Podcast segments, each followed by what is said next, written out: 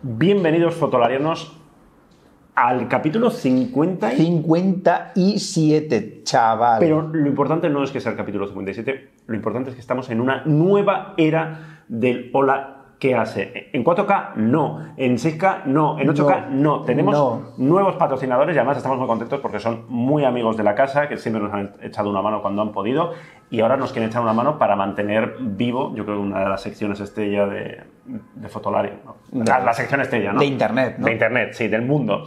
Bueno, pues eh, este Hola ¿Qué hace? está patrocinado no por uno, sino por dos buenos amigos. Por Fotoruano, que seguro que las conocéis, y si no os lo cuento yo, una tienda de fotografía profesional de las más importantes de España. Si, En Palma de Mallorca. Si estáis en Mallorca les conocéis sí o sí, pero es que estéis donde estéis, da igual porque tienen un servicio, tienen una tienda online estupenda y tienen un servicio Sí, sí, pueden presumir, Estupendo. pueden presumir de que te mandan las cosas Sí, sí. antes a veces desde Palma de Mallorca que desde tu propio desde tu propia comunidad autónoma. es alucinante. no tiene ningún problema en enviar cosas, cámaras para que las probéis antes de comprarlas y demás. Y de verdad todo esto, bueno, seguro que ya nos habéis oído decirlo alguna vez, lo decíamos antes, es decir, no lo decimos porque, porque esto sea un vídeo patrocinado y demás. Así que, eh, bueno, si tenéis que comprar material fotográfico, echad un vistazo porque tienen unos precios estupendos y un servicio genial. Y en este combo genial, lo que vamos a hacer es hablar de unos productos de Peak Design Eh, que también hemos hablado muchas veces, sabéis que somos muy fans, mega fans de sus correas y últimamente también de sus mochilas, así que hoy os vamos a proponer dos, tres productos en realidad. Ni más ni Seguro menos. que ya los conocéis y son, son muy guays. O sea, es- esto es como recomendar, no sé, mm, unos huevos fritos con patata, ¿no? Que a todo el mundo Claro. le gusta, ¿no? O sea, es recomendar una cosa buena. así ¿Cómo, no vas, a, estamos ¿Cómo no vas a querer esto? Slide.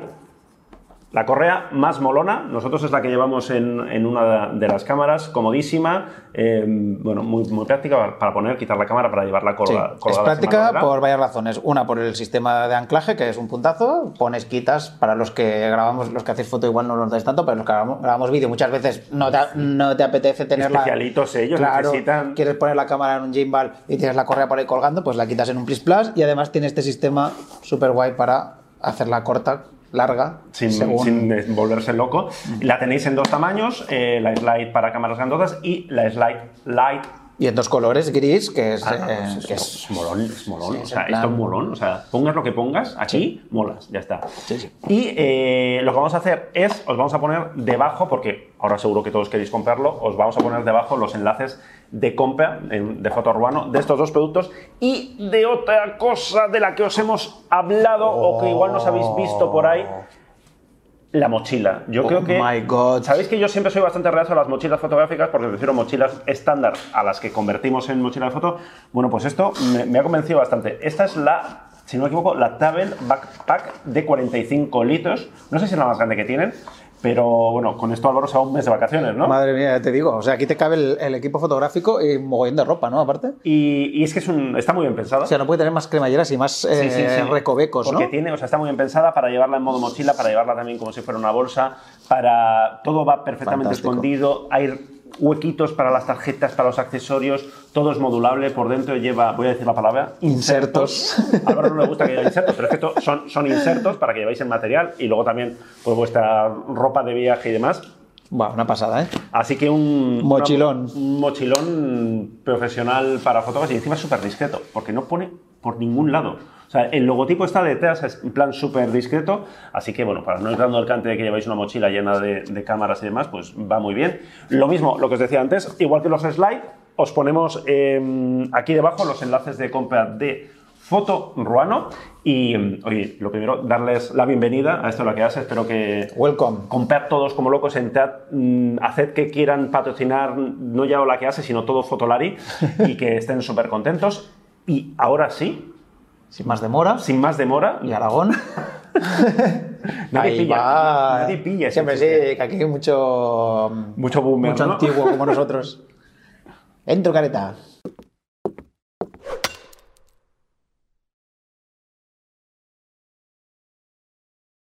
Venga, empezamos. Leo yo. Leo yo que leo más ahí fluido. Vale. Bueno, yo tengo una pregunta. A ver, voy a, hacer- voy a hacer- cambiar el orden. Voy a hacerles yo una pregunta. Os cuento, amigos, estamos teniendo... Se nos está quedando pequeño el hosting. Estamos muy contentos, trabajamos con SiteGround y tenemos un hosting estupendo desde, hace, desde que empezamos y nos ha contado bien, pero últimamente, y esta es la buena noticia, estamos creciendo de visitas y vamos ahí un poquito apurados. Entonces, no sé si alguno conoce algún plan estupendo de hosting, porque el salto que tenemos que dar va a ser un Sí. poco de pasta considerables, eh, significa tener un- pues mucho más potencial, pero multiplicar por cuatro el gasto anual. Y esto es lo típico, que das el paso y luego de Y luego se va repente- todo el mundo, ¿no? todo De- el mundo. de ahora puedo, o sea, puedo tener la, la audiencia del país y es como, ah, ya, pero ya no nos interesa, ¿no? Hasta luego. Si alguno de vosotros que está por ahí conoce o trabaja en algún hosting estupendo, tal cual, o nos estáis viendo de SiteGround y dice, no, chicos, no os vayáis, os queremos Claro. patrocinar también, pues eh, decidnos porque estamos ahí, ahí- estaremos encantados. Estamos a. Estamos eh, dispuestos a, a tatuarnos SiteGround aquí, ¿no? ¿Te lo imaginas? Pero para siempre, ¿eh? I love Hombre, pero déjame un hosting de un año igual, un poco barato. Bah, pero Eso luego te lo quitas con láser. Venga. Vale, empezamos. Pregunta y empezamos ya a tope, ¿eh? Ahí que va la primera. No se sabe si las reflex están muertas o no. Y no quiero entrar ahí. Bien hecho, no entres. Ya, pero ya lo he soltado, ¿no? Ya he soltado mi mierda. Pero ¿podríais explicar a los ignorantes como yo por qué las sin espejo son técnicamente superiores? ¡Zas! El peso no me vale porque las ópticas también son grandes y en cualquier caso 300 gramos no me cambian la vida, efectivamente. El simple modernismo tampoco. ¿Es mejor porque es lo nuevo? No me vale. De acuerdo. Ok que las reflex son complejas mecánicamente, pero las sin espejo no son endiabladas en electrónica, que seguramente es igual de problemático. Total. ¿Por qué las sin espejo son mejores? ¿Contesto yo? Sí, sí, porque yo no creo que sean mejores, o sea que yo no... No, a ver, no, no, eh, no, el problema no es si son mejores o peores. El problema es que el espejo no tiene utilidad. Hombre, tiene utilidad para el enfoque. El espejo, de- básicamente, Bueno, pero va a dejar de tenerla cualquier día de estos, me refiero. el espejo sirve para dos cosas. Lo primero, para desviar la luz a un visor. Cuando los visores electrónicos eran una caca, pues ese- el visor óptico seguiría siendo superior. No, cuando era una caca, cuando no existían simplemente, ¿sabes? O cuando no existían, bueno, sí. Cuando había, vale. porque hubo una época que detrás de eso no había un sensor, había películas, ¿sabes? ¿Sí? Hostia. Sirve para eso y, Quiero decir, el, el espejo estaba, ahí- estaba ahí para eso, para que no entrara la luz a la película. y bueno, y para, bueno.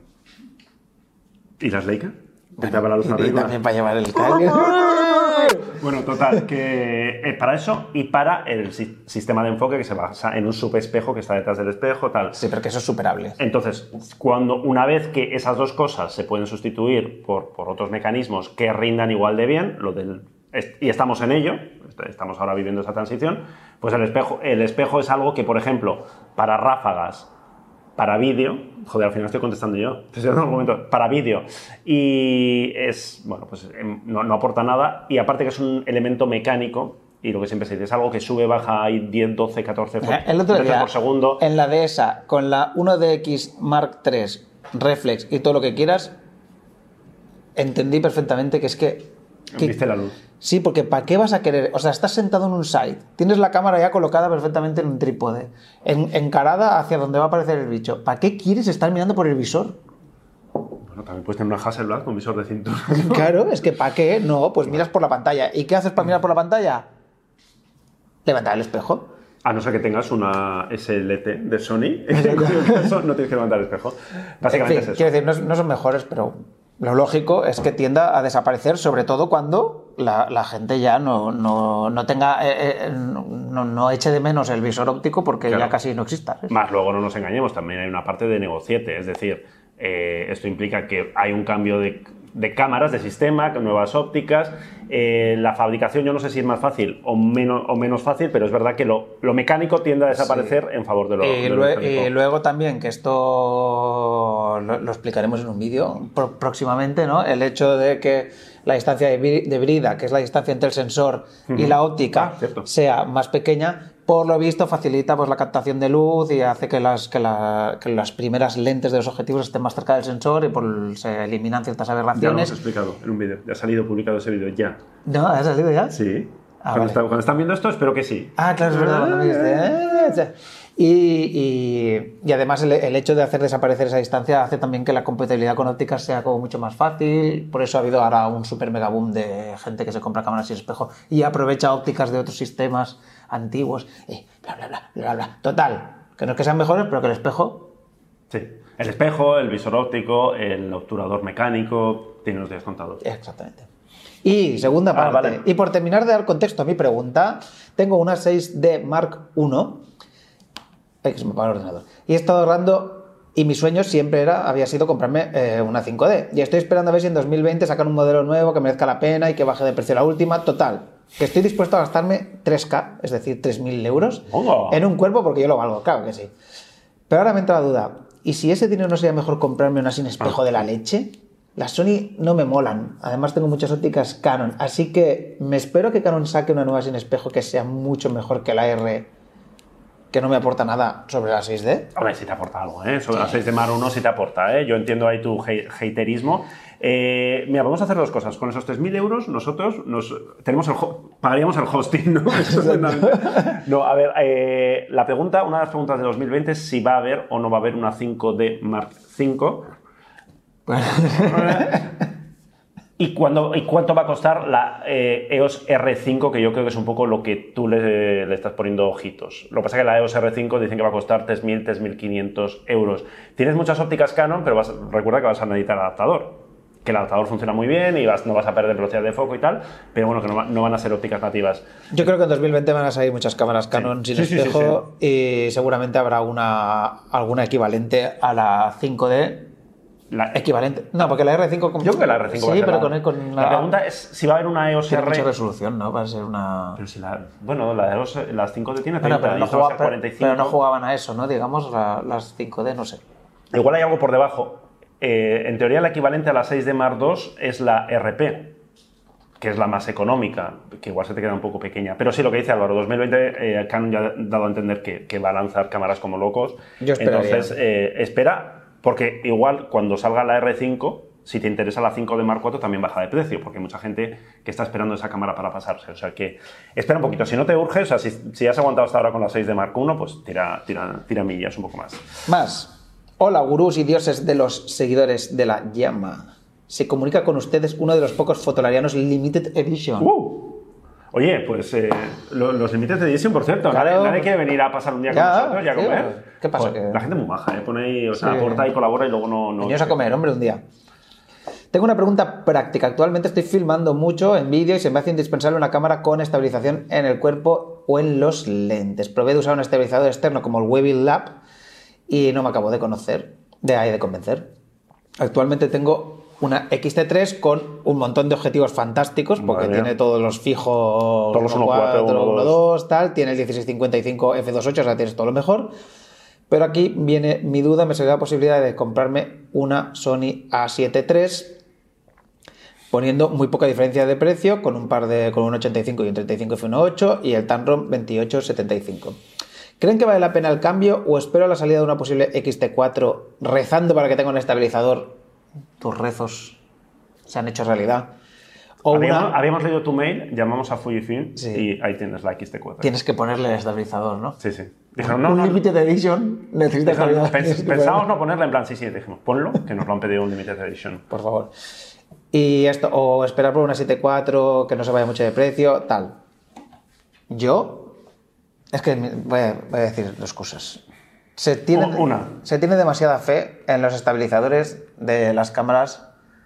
Es decir, el estabilizador Sobre todo yo. no, el estabilizador está muy bien, pero no es lo mismo que un gimbal. Mm. O sea, un gimbal hace otras cosas. ¿Por qué? Porque el gimbal motorizado lo que hace es acompaña movimientos, puedes programarlo para que se comporte de una manera o de otra, tú mueves el cabezal y eso se mueve más despacio o menos o más rápido o acompaña más o tal. O sea, puedes hacer mil cosas más. Puedes rotar, hacerlo rotar sobre un eje. Más, o sea, más allá de lo típico de ir caminando y que no se note. Exacto, que- no solo sirve para eso.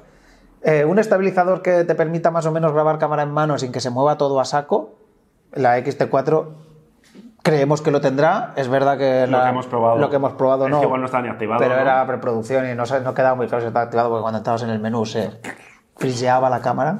colapsaba. O sea, yo creo que lo tendrá suficiente como para eso. Y La Sony A7 no. y la Sony S7 tiene estabilizador, pero tampoco destaca especialmente en ese Mm. aspecto. O sea, que a mí no me, parece que teniendo equipo Fuji Sí. y, y es, Piensa que la- ópticas buenas y estando acostumbrado a ella y tal, yo casi me cambiaría Oh, cámara por cámara y adiós. finales de abril, mayo, cuando salga la, cuando la XT4 llega a las tiendas, pruébala y, y mira, y, decides a ver si el- ese estabilizador es el que necesitas. Pero no, lo que dice Álvaro, ¿eh? no, un, un estabilizador no. Y yo soy el primero, ¿eh? que muchas veces cuando me estoy grabando a mí mismo, Y me dice, Álvaro, está todo movido. Digo, si tiene estabilizador, hombre, claro, pero estabilizador no, no hace milagros. Eh, yo no sé si llegará, también llegará la Sony A7 IV, se supone en 2020. También llega a Sony A7 Pero sí, pero el estabilizador de Sony nunca, o sea, nunca le han.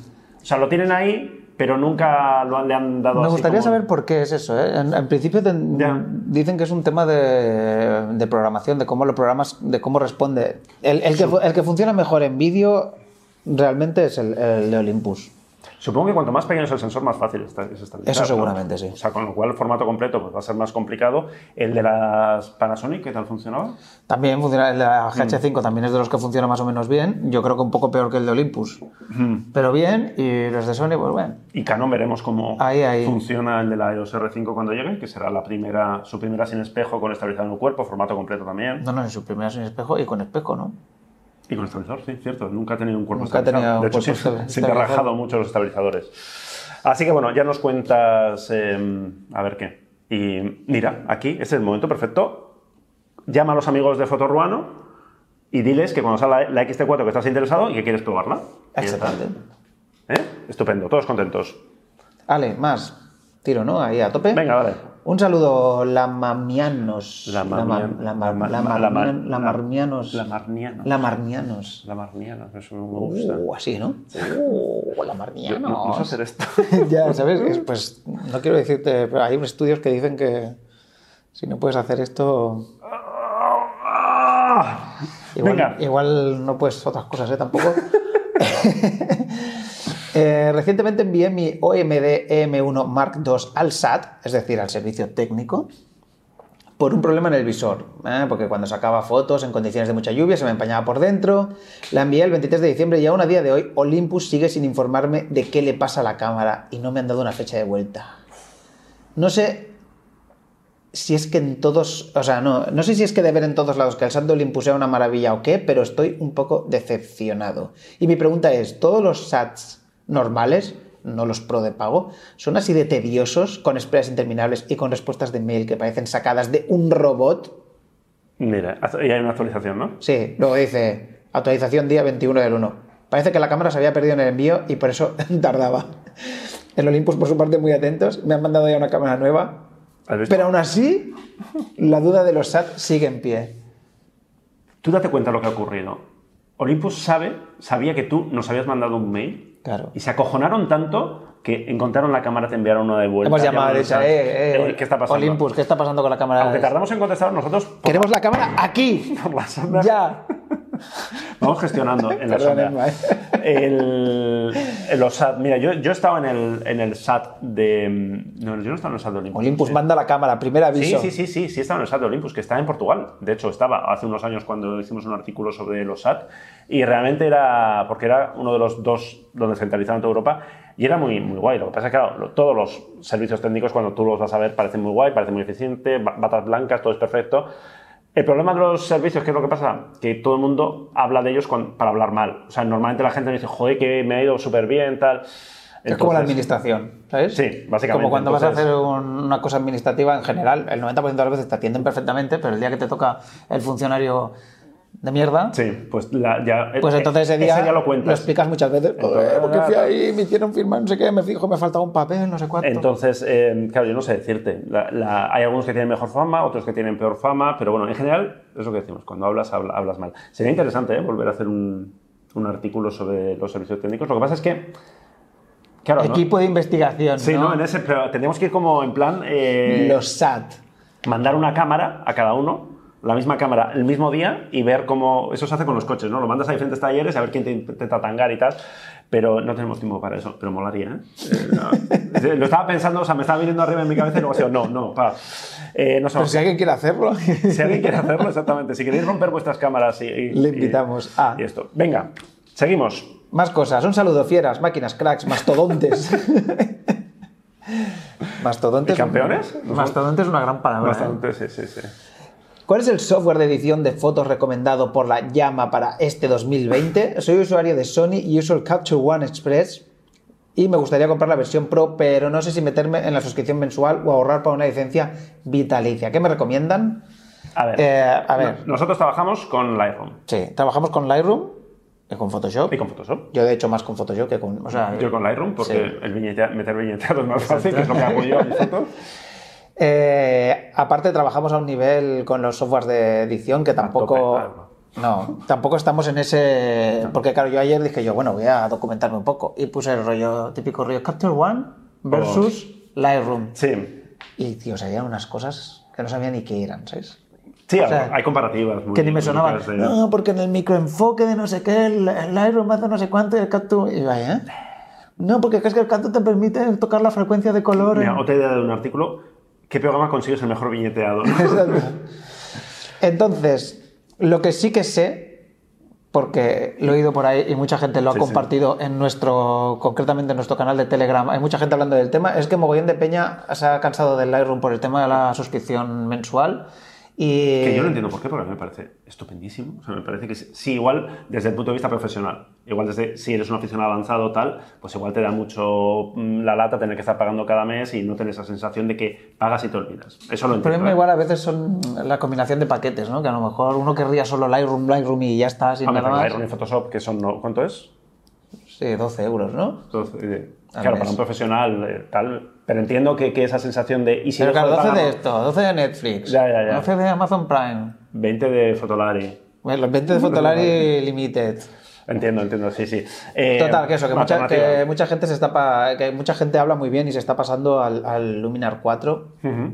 Al Skilus Luminar 4, que de hecho tiene la superfunción esa de cambiar cielos que mola un mogollón. No, y en serio, la gente dice que rinde bien, que se, que se mueve rápido y, y la versión sencilla, simple, sin, sin efectos extra, porque luego puedes comprar filtros por separado y un montón Sí, de presets y tal, eh, cuesta 90 euros un pago. Ahora está de, creo que normalmente vale 130 o así, ahora está de rebajas a 90 euros. Ujú. Y oye, la verdad, Si te permite revelar bien y tocar las cuatro cosas que tocas, Está- está- me estoy dando cuenta que está muy bien esto que estamos haciendo porque nos han ofrecido como mil veces eh, a ser afiliados de, de Luminar. Es verdad. Y es en plan, no, no, no, no trabajamos con afiliados. Afiliados es, os ponemos un, ah, súper recomendado, esto, bla, bla, bla, porque estamos cobrando por, por cada vez que hacéis clic y compráis y no, no, no trabajamos así. Y hemos dicho que no muchas veces y ahora tengo que lo estamos haciendo gratis. Es como, so- somos unos putos genios.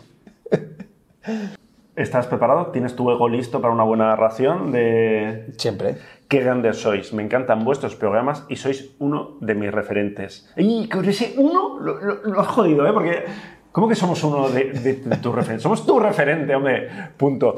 Eh, me encantan vuestros programas, me ha gustado esto especialmente. O sea, ya considera esto, ves tu idea del programa este de... Un programa, de- esto es un show, pro- esto es un pro- documental esto es show. un programa. Bueno, os cuento, tengo una Canon 6D y hasta que me compré el Huawei P30 ni me planteaba llevar otro tipo de soporte. Me estoy plantea ahora- planteando ahora la Insta360R, pero tengo muchísimas dudas al respecto. La primera, ¿vale la pena la cámara normal, la que viene con el kit de la 360? Entiendo que si calidad es mejor el, módulo de una pulgada de Leica.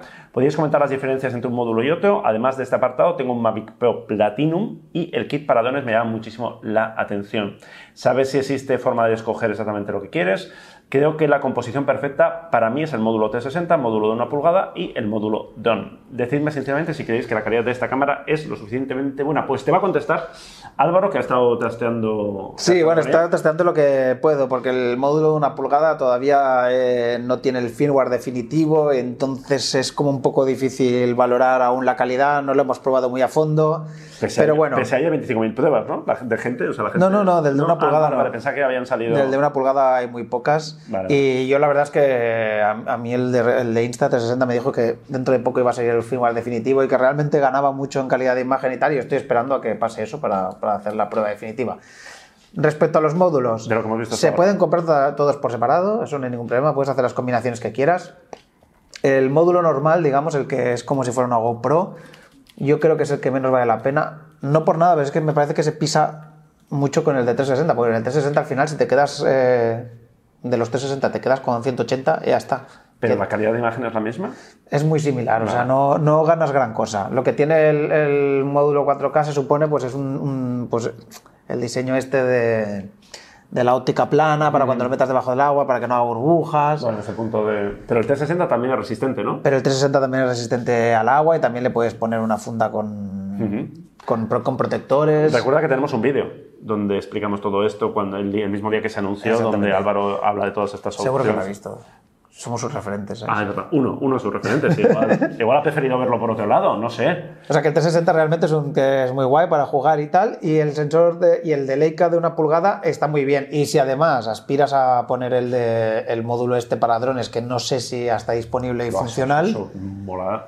eso mola un mogollón.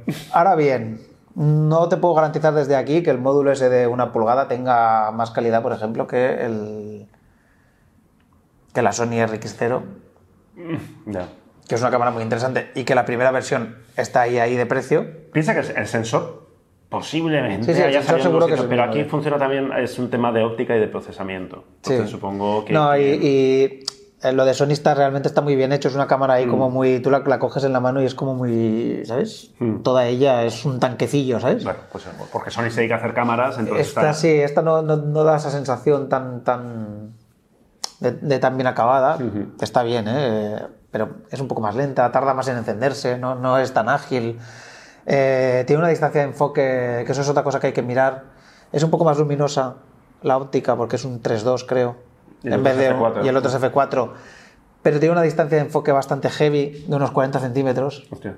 mínima, lo cual hay mucha gente que la ha probado así en plan para hacerse a sí mismo y se ha, se ha pasado y ha enfocado al fondo. Claro, no sé que tengas un brazo... Yo esperaría un poco a meterle pasta a que por lo menos hagamos la prueba y, y si... En teoría va a salir, ¿no? El firmware. Sí, este el firmware va a salir de- dentro de poco cuando hagamos la prueba, si da buena calidad, que seguramente da buena calidad, y te puedes hacer un pack así, pues con el 360 y tal, es una cámara que es interesante. Espera que tenga el, Se pueden el hacer sello cosas. de Llama Proof, ¿no? Exactamente. Deberíamos hacer, ¿no? Llama Proof. Más preguntas. He tenido una Lumix GM5 que me arrepiento de haber vendido porque es espectacular tanta calidad en un tamaño tan pequeño. Os situáis, la gama GM, GM de Panasonic son estas micro 4 tercios, pequeñitas, pequeñitas, pequeñitas. Mi pregunta es si creéis que la gama GM está terminada o nos darán alguna sorpresa. Bueno, eh, claro, es que las últimas hay la G800, ¿no? Se convirtieron en la GX800 o en la GX, G... exactamente. Sí, ¿no? GX800, re- Creo que sí. ver. Eh, sí, yo creo que no. O sea, si tú miras la GX800 y salieron 8, 880 o 850, una cosa así, que era Sí. casi parecida, son muy, muy pequeñas. Es decir, yo creo que han fusionado. Tenían un pequeño cacao de, de denominaciones Sí, sí. GX800 y luego salió otra, ¿no? Sí, pero, 880 pero era así. como una cosa de una, una de estas actualizaciones que tenías que mirar la, la lista de especificaciones con lupa porque había mínimos cambios. Eso es lo que se ha convertido la, la, la saga GM, se ha convertido en eso. Y yo creo que es incluso más pequeña, ¿eh? Es más pequeña y también menos igual. Creo que la GM la vendían como una cam más Un como poco más seria, ¿no? Sí, un- igual un segundo cuerpo y tal, y esta ya la venden muy en plan para hacerte selfies. Sí, de hecho tiene mogollón de opciones. De, Sí. La pantalla te la giras, en cuanto te la giras tienes mogollón de opciones. Tenía modos belleza y no sé qué. Pero Es muy cookie, pero tiene su rollo. Joder, ¿y yo estoy de acuerdo que a mí ¿Es ese precio? ¿300 euros con el...? Sí, empecé con, sí, sí. Sí, sí. Con el 1270 con el 1272. joder. Piensa que, que esta gama sigue... te- O sea, los objetivos que tú tenías con la GM5, sabes que había un, un 275 especialmente pequeñito optimizado para estas cámaras y, y luego había otro objetivo fijo que no me acuerdo cuál era. Pues estamos viendo que la300, GX800... 310 euros, ¿eh? Con el, con el 1232. O sea que es una buena opción. A mí, yo me acuerdo que la primera cámara que sacaron, que fue la GM1, la probamos en eh, los Sí, Encants, sí. ¿no? Puede ser, sí, que era pequeñita, que era súper cookie. Eh, a mí me llamó, me llamó mucha atención y siempre pienso que se le ha, se- no sé por qué no se le ha dado más vida al, al sensor micro 4 tercios para... para este tipo de cosas. Supongo que al final eh, tiene prestaciones a tener todos esos controles manuales, RAW, todas estas funciones avanzadas, que igual quien busca esto, no es tu caso, pero la mayoría de la gente que quiere esto quiere una cámara un poquito más grande. Se le queda pequeña porque esto realmente es una cámara muy, muy pequeñita. Es lo único que se me ocurre. Eh, así que sí, yo creo que la gama GM la podemos dar por muerta, pero tienes las, las GX. Siguiente pregunta. Oye, ¿has, em, has elegido? Veo mucha pregunta hecha como para ti, ¿no? ¿Estás, No, no, eh, está- eh, no, no estaban escogidas. no, no has hecho tongo aquí. Hombre, las preguntas de los patrios nos escogen. Aupa, amigos de la llama Zares. Lo pone él, llama Zares. Mi pregunta va sobre vídeo documental, Álvaro. La SH1 ha llegado al. Que no es SH1, coño, que es S1H. S1H, sí, sí. Álvaro también siempre, no, no- no pasa nada. Álvaro siempre, siempre lo hace mal. Y ahora, S1H ha llegado al mercado, pero no hay comparativas con eh, habituales como la C300 Mark II de Canon o la Sony FS7. Eh, más allá de que la S1H, eh, SH1, no, S1H, ahora lo he dicho, saque fotos, ¿qué diferencias hay entre el, eh, este rango de cámaras? Bueno, así a, a priori, priori, A si no me equivoco, la C300 Mark II y la FS7, la segunda, las dos tienen un sistemas de enfoque por detección de fase, como cosa nueva, Vale. y la S1H no. Pero al margen de eso, que es un detalle, es, la, la diferencia es concepto, no calidad de imagen, seguramente. El- el- el- la, la cuestión es el sensor. Dentro de la, de la C300 hay un sensor seguramente más antiguo ¿Son formato completo las dos? ¿O Super 35? Mm, eh, Super 35. Bueno, la, FS, la FS7, la segunda ya es formato completo. La C300 es Super 35, diría. Pero bueno, ya te digo que no, no es una cuestión de calidad de imagen, es una cuestión de posibilidades, modularidad, digamos. O sea, las- la, F- una es una cámara de fotos que hace vídeo o una cámara de vídeo que hace Sí. foto y la otra son cámaras de Exactamente. cine. Con 800.000 millones de controles y un montón de cosas específicas para eso, que la S1H también tiene, ojo. Pero la S1H, por ejemplo, no tiene de por sí entradas eh, XLR para audio. Y las otras dos sí. ¿Y dónde vas Eh, tú? Si no entras XLR para audio, ¿no? Exacto. No tienes controles de audio directos, eh, no tienes ninguna ruedecilla directamente para controlar el sonido. Las otras sí. No tiene, yo qué sé, la, S, la FS7 también tiene, por ejemplo, filtros ND. También es verdad que cualquiera de estas, eh, me equivoco, o cuestan un pastizal más que la Panasonic, o no tanto. Eh, igual ya no tanto, ¿eh? Ah, vale. Pues yo A ver. siempre identifico esta gama de, de, de C300, F7 como carísimas. No, la FS7 costará, mira, 9.000 euros cuesta la, la C300 y la, la Panasonic cuesta 5.000, ¿no? O 4.500 o algo así costaba, ¿no? Sí. O sea, bueno, sigue habiendo diferencia, ¿eh? Sí, sigue habiendo diferencia. Básicamente el doble. Y luego eso, tienen como muchas... muchas eh, No, euros. Bueno, pero que tampoco es súper exagerado, me refiero ya. ¿sabes? Y de- luego tienen muchas opciones de conexión, de conectividad que no tiene la Panasonic, que la única conectividad que tiene es HDMI, estas tienen salidas SDI, eh, salidas para sincronizar el timecode, son cosas diferentes. ¿Te ha quedado claro? Pues sigo leyendo. Eh, ojo a esta pregunta, ¿eh? A ver. Saludos líderes de la secta de la llama. Qué protagonismo, ¿no? Está teniendo la llama. Sois unos cracks, seguís así. Mi pregunta es algo más terrenal para los aficionados como yo, que veamos con el formato completo, pero que tenemos eh, la reflex en un cajón porque nunca es un buen momento para ir, a, ir cargado. Y con el móvil salimos del paso. Mm, estoy mirando el tema de las fotos instantáneas. ¿Recomendáis alguna cámara o algún modelo de impresora de esas Bluetooth? Sé que mucha gente no lo considera fotografía de verdad.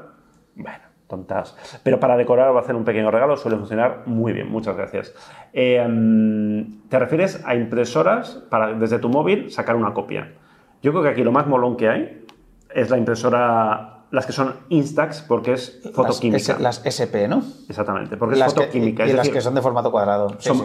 son más caras, el consumible es más caro, pero si quieres en plan que, que- o sea, darle ese rollito, ya que lo sacas a papel y que tenga algo especial y que al final no sea una foto, porque hay millones de, de impresoras, o sea, hasta Canon ha sacado ahora sus impresoras, hay algunos que van con Pero son de Think, ¿no? el sistema este Zinc, que es impresión sin tinta, las hay impresoras normales y corrientes, pero el punto este algo diferente, a mí me A parece... mí el, el invento este de llevarte la impresora esta de Fuji, que debe ser una cosa así, Ujú. eh, que te cabe casi en la palma de la mano, y hacer una foto con el móvil La pasa, sí. chusquera e imprimirla, o sea, imprimirla, No puede, puede, puede no ser chusquera, ¿eh? puede ser una buena foto. como, como es, eh, sublimarla, ¿no? No, sería, eh, el equivalente, sería una- un equivalente a lo que antes era una filmación, Eso. Más o menos. Es decir, de una foto pasar- pasaríamos a un negativo y de ese negativo sacaríamos Lo que quiero decir es convertir una foto de móvil ahí con todo su rollo digital asqueroso, ¿sabes? En una cosa química. En una cosa química súper molona y está súper guay para regalar y estoy el de purista, acuerdo. ¿sabes? Mola mucho. El purista, su rollo, su rollo digital. Es que es, es la única que tiene... Instax Share SP3 o eh, también había la SP1, si no me equivoco, Mira, igual está más... Igual la SP2 también existía, ¿no? No, pues igual se Ah, saltaron una para... Se saltaron la SP2. Listo. Bueno, y precio, pues que, anda- que andarán en ciento y pico. Y luego usas, tienes que usar eh, cargas de estas de Esto, película. de- encima son de- para, para película... No, De Mini Mini. no. No, no es la Square- esta es Square. Ah, vale, es La, verdad. la esta bueno, es pero ahí tienes para la Mini y para la Square. Pero mola más la Square, ¿eh? Sí, porque Claramente. Eh, venga, otra pregunta, esta también pinta que es para ti. Espero que todos los fotolearianos entrarais bien el año. Joder, sí que teníamos ahí... Acumulado, ¿no? Un saludo a todos. Feliz año. Podemos seguir diciendo feliz año en marzo, ¿no? Sí. Un saludo a todos. Tengo un par de cuestiones. La primera es que voy a comprar un dron, exactamente el Autel. Sí, el Evo Autel Evo 2. 2. Con coronavirus, ¿no? Autel, no, no ha habido. Sí, jamás. sí, son unos que sacaron, salieron hace poco que tienen un pintón que no veas. Sí, pero es en plan profesional. O... Tiene dos versiones. La primera es la de la cámara 8K, pero con sensor normal, y la otra una versión pero con cámara 6K, pero sensor de una pulgada. Joder, van a tope, ¿no? Sí. Yo pensaba que solamente los de DJI tenían cámara de una pulgada. Eh, teniendo en cuenta que la mayor parte de las veces se grabará en exteriores con muy buena luz, ¿cuál me daría mejor calidad, Álvaro? ¿El ¿8K para hacer rescalado o zoom digital sin perder mucho o 6K al tener un sensoraco de un poquito más grande de, de una pulgada? Yo optaría antes por alguna pulgada que por los 8K, aunque es verdad que mola con el 8K hacer eh, rescalados y tal, pero mira, piensa que si vas a Full HD, con 6K ya puedes hacer unos rescalados que flipas. Si vas a 4K ya puedes hacer un buen rescalado con... Y yo creo que en el don es muy importante eso, el rango dinámico, porque hay mucho cielo y un cielo quemado por mucho choca que tengas y, y ese sensor de una pulgada te va a dar un poquito más de, de- de margen para, para luces, Sí. sombras y tal. Eh, qué bien respondido, ¿no? Eh, Sí, sí, Sí, ¿no? que la verdad es que... Estamos, estamos- estamos haciendo bien hoy. La otra cuestión es que tengo una eh, Sony A7T y me gustaría pillarme un objetivo macro o por lo menos eh, 1.2. 1.2, eh, factor de ampliación. En, en otra cámara antigua tenía el Sigma 70-300 macros, que en realidad creo que era 1.2. Pero lo que me gustaba que, o sea, lo que quería hacer es foto macro con, a un metro de distancia o más y hacer una foto casi macro a esa distancia. No sé si me he explicado bien o lo he leído bien. Insectos, fauna variada, bla, bla, bla. ¿Algunos objetivos macro? El concepto es, yo he querido entender que el concepto es que quiere un objetivo macro de focal larga porque eso te permite pues, hacer fotos macro sin tener que estar, eh, sin acercarte tanto al escorpión como para que te piquen en la cabeza, ¿no? Correcto. Y, y entonces yo estaba mirando y eh, nativos, digamos, para Sony formato completo y tal, solo he encontrado el Sony 90mm f2.8 macro GOSS Un clásico. factor de ampliación 1.1, un Sigma 70mm un poquito, un poquito menos, f2.8 de G macro Art también de 1.1 y Si quieres en manual, este es el Venus, la OWA 100mm f2.8 ultra macro APO. Apo.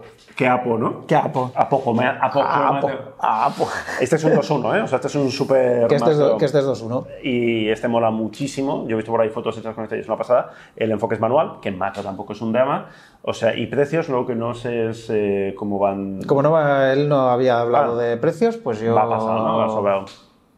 Pues estas son las, las tres opciones más, más típicas, ¿no? Eh, ahora seguimos. ¿Se oís esto de vez en cuando? No es que haya por aquí un- una jauría de ratas mordiéndonos los tobillos, es que las sillas estas... Tienen audio, tienen surround, Sí. Dolby surround. Venga, seguimos. que nos Buenas de nuevo. Hostia, sí que nos quedan preguntas, ¿eh? Sí, sí, ha llegado el momento de renovar mi humilde y muy antiguo equipo formado por una EOS 400D y los dos objetivos del kit, más un mía. 50, 1.8 Yongwo. Joder, unos tantos y otros tampoco, ¿eh? Ya, ya. Baterías, tal, grip, ha puesto gripe, pero supongo que quería poner grip.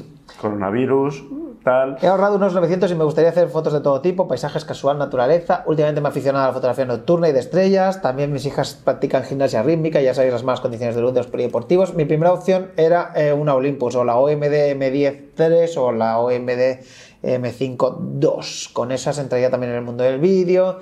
Los objetivos son baratos, tiene estabilizador. No sé cuál de las dos sería mejor opción. Pero esto no va a ser tan fácil. En estos días he visto que por poco más de 1000 puedo conseguir una Pentax KP con su objetivo de kit. Si lo tenéis claro, ¿por qué seguís buscando? Esto es el error, no, no. Y la verdad es que sobre el papel pinta bien para foto nocturna, debería funcionar en los polideportivos, tiene estabilizador resistente y tiene entrada de micro. ¿Qué podéis decirme de la Pentax? ¿Me serviría para lo que hago? No he visto otra opción por 1000 euros. Edito para emplear opciones. En la tienda me han enseñado la Fuji XH1. No, no. El cuerpo solo por 880 con objetivo del kit. Pero tengo muchas dudas. ¿Cuántos más caros son, ¿Cuánto más caros son los objetivos de Fuji? ¿Merece la pena una cámara más económica como la Olympus M5 más 2 y tener dinero para comprar más objetivos? Creo que los objetivos de Olympus son mucho más económicos. Voy a notar la diferencia entre 16 megapíxeles y 24 usando objetivos del kit. Y llegado a este punto, por esos 1200 tengo el cuerpo de la Canon 90D. Basta. Pero es la única que nota el estabilizador y no sé si mis objetivos antiguos del kit de la 400 darían buen resultado con ella. A ver. No quiero pasarme de los 900 que tengo ahorrados, pero tampoco quiero cagarla. Vale, a ver, calma, ya está. La M10 Martes es una muy buena opción. Tiene estabilizador, calidad de imagen en- con poca luz no es lo mejor del mercado, enfoca correctamente, es, es decir, sería un buen punto de partida. La Pentax KP mucho más resistente, un poquito mejor con mala luz, el enfoque bastante justete. Es decir, Ninguna de las dos muy demasiado interesantes para vídeo. no, eso.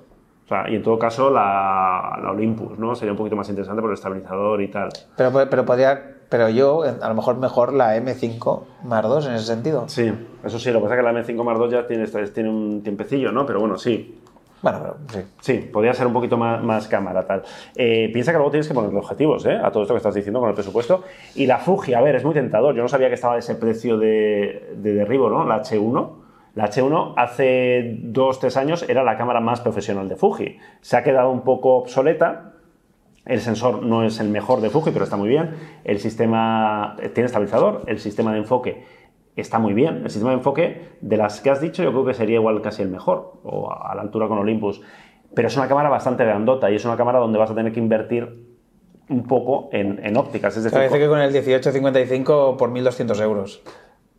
bueno, es, es- es una opción. Como cámara, o sea, si como cámara Es la mejor es de, la mejor, o de sea, estas. Como especificaciones, como tal. Entonces, eh, tienes que valorar el tamaño, tienes que valorar cómo de importante es para ti el vídeo, cómo de importante es para ti el enfoque. Es que decir, si quieres abarcarlo todo, no tienes, no tienes presupuesto para querer llegar a todo. Entonces, ¿qué es lo más importante para ti? Y a partir de ahí, Y luego la opción de la Canon 90D. ah, esta ya ni, ni la había leído. Claro, la opción de la Canon 90D, es verdad, es un camarón. La Pues Canon bien, 90D pues va a enfocar bien, va a tener muy buena calidad de imagen. Eh, a lo mejor es un poco, da un poco de pena ponerle a una Canon 90D los objetivos del kit, pero bueno, funcionar, Sí. funcionarían perfectamente, digamos. Y, en el- y no tiene estabilizador, pero seguramente el estabilizador de- electrónico de la Canon Hmm. funciona mejor posiblemente que el de la Pentax KP, por ejemplo. Sí, sí, seguro. Y lo que te iba a decir, eh, tú piensas que desde una 400D, en cualquiera de ellas vas a notar un salto considerable en casi todo.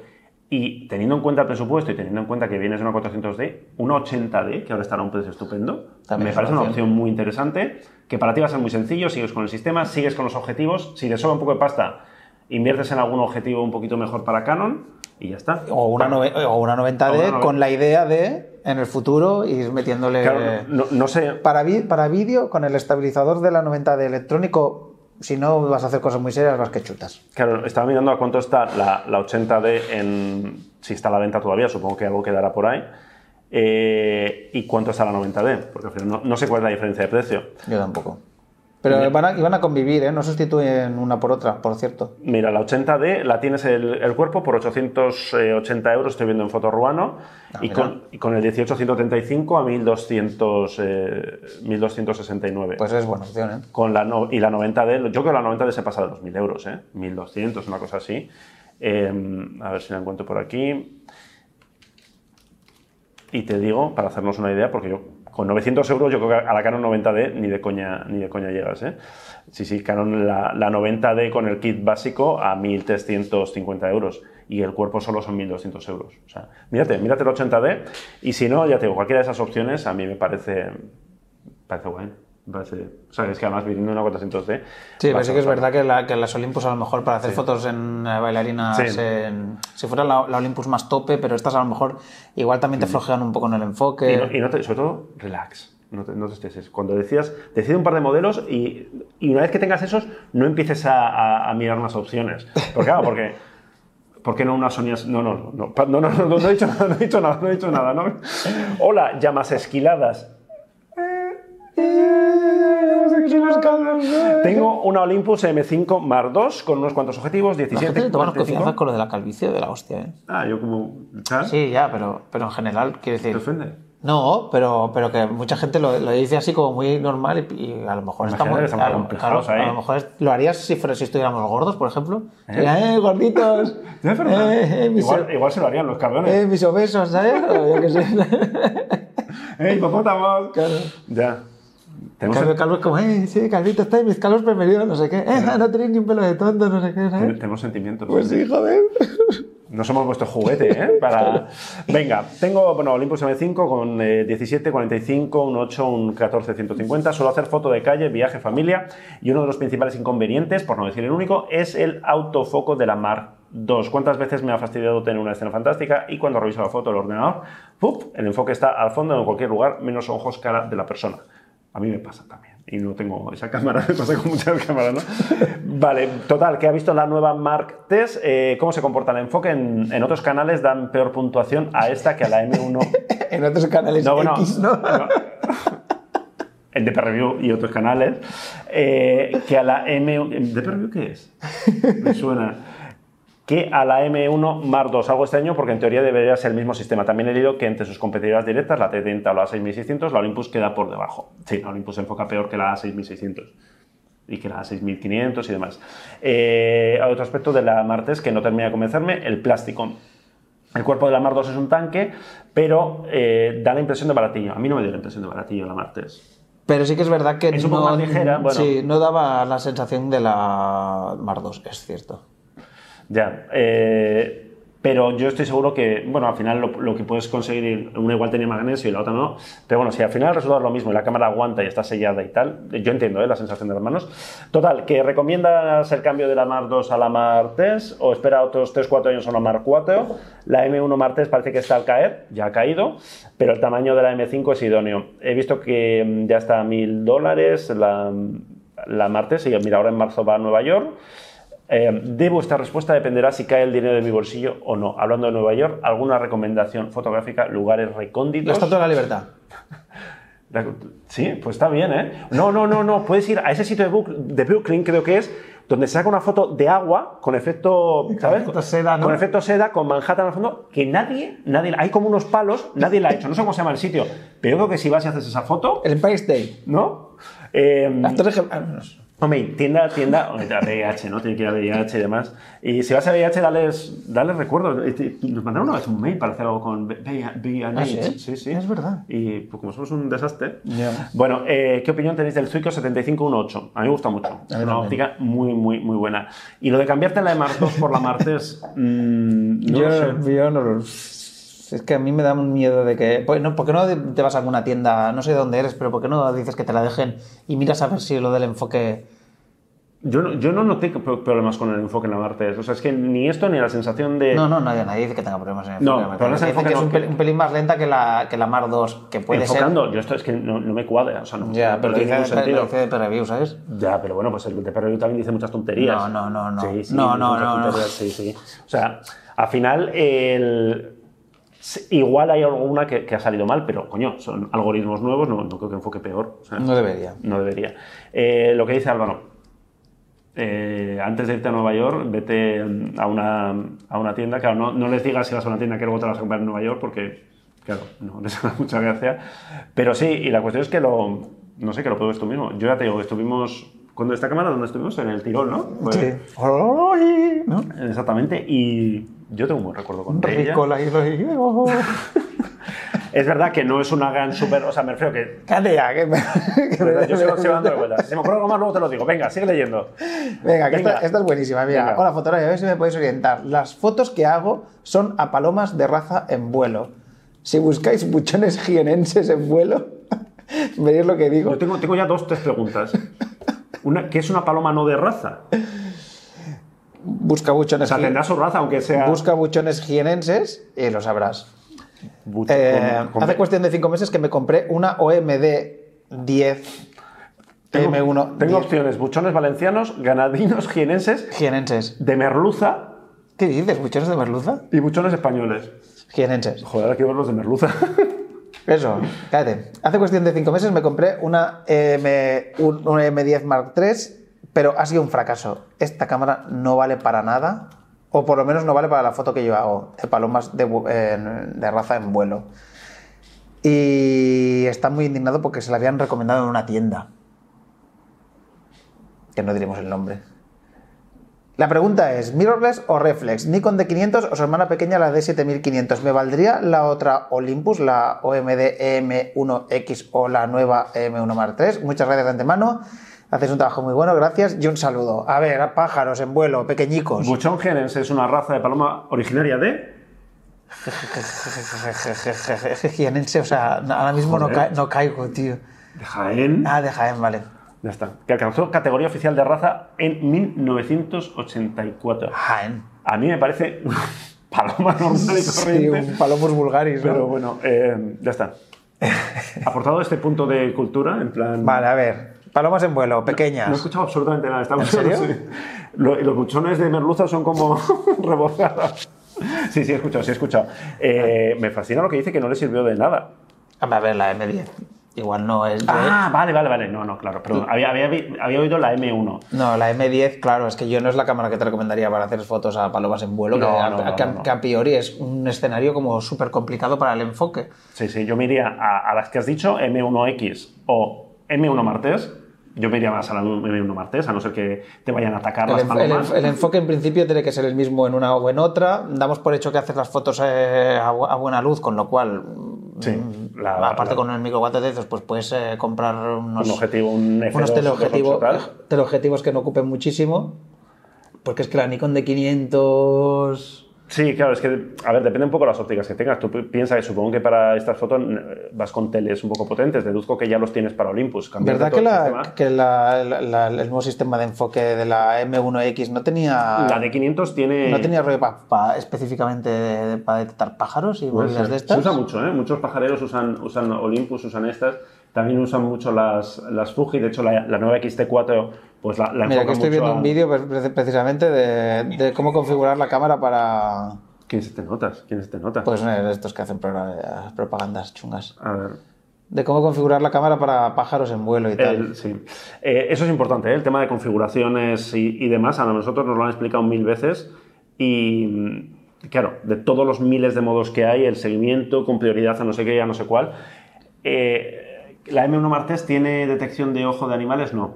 Pero claro, no, pero creo que, había un rollo específico para pájaros, que creo Puede ser, recordar. me suena.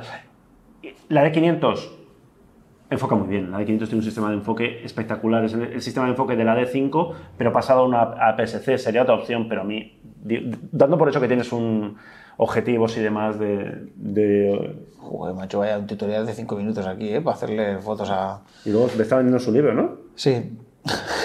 Suscribirse and like. Oye, por cierto, eso, eh, que nunca lo decimos, suscribiros, suscribiros al canal. Si estáis viendo esto y no estáis suscritos, suscribiros. Yo doy por hecho que todos los que estáis aguantando este rollazo de una hora estáis suscritos, pero si, si no, mm, suscribiros, que los youtubers tenemos que hacer estas cosas y nunca las hacemos, somos un desastre. M1 martes, Yo creo que es una buena opción para no tirarse ya a otro sistema y tal, que aparte de la Nikon de 500, o sea, bien de enfoque, pero también es una cámara como muy específica y ya un poco... de- Mira, vamos, vamos, yo voy a hacerlo. Vamos a pensar que esto está también patrocinado. Escribe a los amigos de Fotoruano, diles que vas de parte de Fotolari y que quieres probar el enfoque de la M1 Martes, que quieres eh, comprártela y demás, a ver si ellos te la pueden apañar para dejártela un par de días y estoy gestionando. Yo ahora van a tener en plan, cabrón, están pensando. Eh, a ver si puedes. Y al final es que es la mejor forma, porque son cosas tan, tan específicas que es complicado. Venga, esta va para ti. Pregunta para Álvaro. Uy, uy, lo pone y todo. Pregunta para Álvaro. Uy, ¿quieres tu sección propia? A ti no te lo ponen nunca, ¿te has No, ya, Porque dan por hecho de que los dos más o menos sabemos de foto, pero el único que sabe de vídeo soy yo. Llevo años haciendo fotos y tengo poca experiencia en vídeo. Hace poco me regalaron una GoPro Hero 7 Black y quería darle un look un poco más cinemático a los clips. Los colores de la GoPro y el contraste me parecen un poco demasiado. Para ello y siguiendo algún comentario de vuestros vídeos, he descargado el DaVinci Resolve y ahora quería conseguir unos LUTs gratuitos. Eh, ¿Algún consejo respecto a dónde conseguir esos LUTs gratuitos? Además, cualquier consejo genérico sobre cómo mejorar el resultado me hará aumentar, eh, sin aumentar mucho mi tiempo de edición, será bienvenido. A ver, el, el principal consejo genérico para que las imágenes grabadas con una GoPro sean más cinematográficas, pasan dos cosas. Una, que como tienen, son ópticas fijas eh, bastante luminosas, eh, siempre obturan a toda velocidad y obturar a toda velocidad es lo menos mm, cinematográfico que hay porque pierdes lo que es el motion blur este. Pero bueno, como eso solo se soluciona o grabando a última hora de la tarde o poniendo delante un filtro ND, que tampoco nos vamos a liar a eso, lo que sí que es muy interesante es grabar eh, en el modo ProTune, en GoPro, que el modo ProTune es una especie de ¿El curva logarítmica? algo parecido a eso. Estás aprendiendo algo, ¿eh? Que te va a dar mucho más margen para editar luego y dejar la, la imagen así un poco más eh, cinematográfica. Y Lutz, es que hay páginas, o sea, hay a mansalva por ahí. No siempre gratuitos, eh, a veces La gente que se dedica a hacer luch, pues los vende así en packs por, yo qué sé, 10 eurillos y tal, pero oye, tampoco pasa nada, a veces hay que pagar, pero eso nada, es poner en el Google y ir buscando. Aunque ya te digo que para encontrar luch interesantes hay que hacer mucho ensayo-error, ¿eh? Porque algunos son chusquísimos. Están los LUTs, hay dos tipos de LUTs, los LUTs guays y los LUTs de mierda. Exactamente. Venga, mm, vamos con... ¿Cuánto tiempo llevamos, Emma? Mucho, nos hemos pasado totalmente. 50, va, nos queda, hombre, si, no- si estamos menos de una hora, mal. Venga, vamos a hacer alguna pregunta más por aquí. Palomas en vuelo, ¿Dónde vas? BCN. Ya está, hay una aquí muy, muy clara. Sí, venga. Sí, Olympus o MD M5 Mark III o Fuji X-T4. ¿Para qué? Claro, ya está, sí que la pregunta me hace gracia porque la- lo, lo he puesto porque la pregunta era eso, ¿sabes? Ah, vale. ¿Para qué? Claro, con esto un de gente nos ha preguntado, ¿de XT4 o Sony A6600? ¿Para qué? ¿Cuál te gusta más? Es que son, o sea, son muy parecidas y en, en- en concepto de cámaras de un poco híbridas foto tal y vídeo, pero a ver, a mí a priori me parece que la XT4 es como un... Un pelín... Pero, pero dentro de la gama, o sea, Sí. la- piensa que ahora mismo la XT4 es el modelo top de, de, de Fuji y la M5 Mark III es un modelo intermedio, con lo cual, por pura lógica y de precios no sé cómo andan, pero vamos, Bueno, es que la Mark III era carilla, ¿no? Nah, pero M5 mira, la, la, la M5 Mark III ya está en plan... no, esos precios no son... Ah, no. no. No, no. No, pero mira, el precio oficial ahí lo tienes, de Olympus Shop. Ah, sí. Mil- 1200. Y la otra 1800, claro. Claro, que- es que no son gamas comparables, o sea, que No. depende un poco el, el- el presupuesto que tú tengas y lo que quieras hacer. Eh, venga, te- un- ¿dos más? Eh, ¿Dos más y nos vamos? Venga, dos Elige más. tú, que tú las has... eh, A ver, buenas tardes. Somos una joyería y hacemos fotos a relojes y vídeos de YouTube. He leído hoy, eh, he ido hoy a Nikon. He ido a Nikon. Es que me ha gustado esto. a Japón. ¿Cómo se va a Nikon, sabes? Y me aconsejan la Z50 con un 1650 mejor que la Nikon de 7500 con un 18105. El precio es muy parecido. ¿Cuál me recomiendas para relojes? A ver, ¿tienes para relojes? ¿Para hacer fotos de relojes? No, te- Para hacer fotos de reloj lo que necesitas es un buen y un buen objetivo, y ¿no? un buen objetivo y a ser posible macro. Yo una foto reloj, pero en plan, eh, claro, yo estoy visualizando. En plan creativo, me imagináis las, los mecanismos y en plan tienda, pues me imagino un fondo blanco y el reloj en medio, con lo cual lo- ne- casi lo que necesitas más es Un set, buena un luz. set, buena luz, alguien que, que sepa retocar y quitar los mil brillos que te van a aparecer en la correa y demás. Eh, esto, por cierto, nuestra compañera Emma es experta en esto. Y Eh, las cámaras, a ver, el- son primos hermanos. El, sensor de, o sea, la calidad de imagen que te va a dar la Z50 y la D7500 es muy parecida. La D7500 yo creo que puede enfocar un poquito mejor que la Z50, pero es verdad que para lo que tú vas a hacer, que vas, supongo que vas a trabajar con un tipo de y vas a enfocar siempre desde pantalla, la Z50 te va a enfocar mejor que la de 7500. Entonces, de acuerdo con lo de Z50, con el 1650 es que eh, para el sistema, o sea, para esta cámara solamente hay dos objetivos ahora mismo en el mercado, con lo cual yo, yo creo que sí, o sea, es, es una buena opción, ¿no? O sea, no tiene... Sí. Es que la- me refiero, la- el tipo de foto, si es esta foto general de producto en fondo blanco, digamos que la cámara no necesitas unas... o sea, es decir, no, no se va a mover el reloj, no, No, neces- claro, si pones a- no vas a disparar a ISO altísimo, no sé. Eso te digo que a lo mejor eh, sería más interesante a lo mejor eh, pues ahorrar en el cuerpo de la cámara, comprar alguna cosa un poco más mm, de hace un par de temporadas, Sí. un poco más barata y comprarte un 50 con Sí, pero el 50, el 50 1.8 es muy barato. O sea, otra opción sería sí. Pero teniendo en cuenta lo que va a hacer, yo creo que es que tampoco. Sí, hombre, yo. Si no nos hubieras dicho estas cámaras, te, te habríamos recomendado, por ejemplo, una, eh, una de 7200 y un, eh, con el kit y un 5018, por ejemplo, porque la 7500 está muy bien, pero está muy bien sobre todo en temas de enfoque, que tú tampoco los necesitas. Para, o sea, en te- temas de enfoque de velocidad, que tú no, no, Porque no se mueve mucho, reloj. pero es muy interesante el tema del enfoque, o sea, del enfoque desde la pantalla, que la de 7500 es un, al ser reflex y tal, vas a tener algún problema. Sí, sí, Sí, Z50, 50, es una buena Z50. opción. Y no- Venga, hay una ya, al final. Venga, la última, sí. Acabo. Asunto. Plan renove para la Sony A33. Hola, Fotolaris. Quería, quería hacer una consulta nos sobre, troleáis, ¿no? sobre compra de cámara. Dispongo de una Sony Alpha SLT A33 que roza ya los 10 años Sony 33, o sea, es que no... con objetivo todoterreno original Sony 18-250. 18-250, eh. ojo al objetivo. Y gran angular Tokina F28 1116. La pobre ya me ha dicho basta. Hombre. Y en el último viaje se murió. Minuto de silencio. Ya está.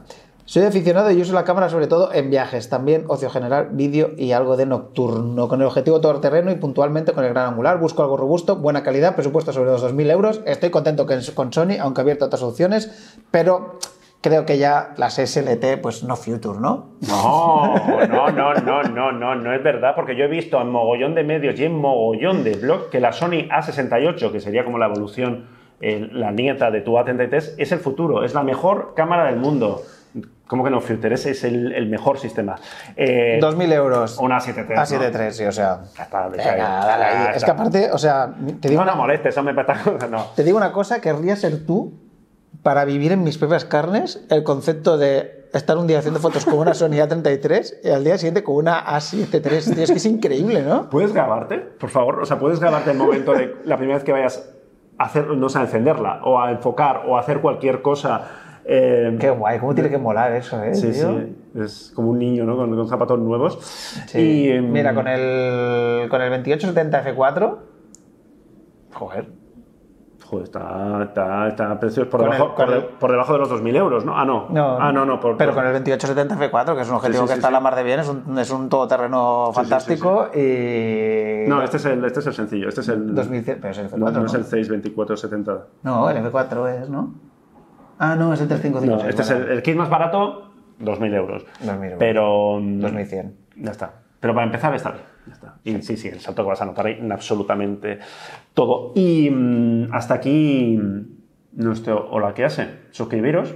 Eh, a partir de ahora voy a decir lo de suscribiros en los vídeos. pero Deberíamos decirlo al principio, ¿no? Suscribiros, darle amor a Foto Ruano Pro, darle Eso. amor a Peak Design. Recordad lo que comprar decíamos. correas sin parar, una correa para cada cámara y todos sustituir las correas de vuestros bolsos por correas Todo. Peak Design. Usar esto para las, las sartenes de casa, Sí. si las tenéis colgadas, correr. Comprarle a vuestros hijos una mochila Travel Pack de esas para ir al cole. todo, todo y todo en Fotorama. Os dejamos aquí abajo los enlaces, suscribiros, darle al like, darle a la, darle a la campanita. Darle a la campanita. ¿Quieres la campanita para que te Que te avise? avise cuando sale un nuevo vídeo. Eso es muy, muy chapa. ¿no? A la campanita no hace falta que le deis. Suscribiros y ya está. Y, y nos vemos el, el mes que viene. Porque ahora hacemos un. ¿No? Es un news al mes y un. Sí. ¿Esto? A ver, si, a ver si les ha gustado y conseguimos que nos vuelvan a patrocinar. Nos vemos.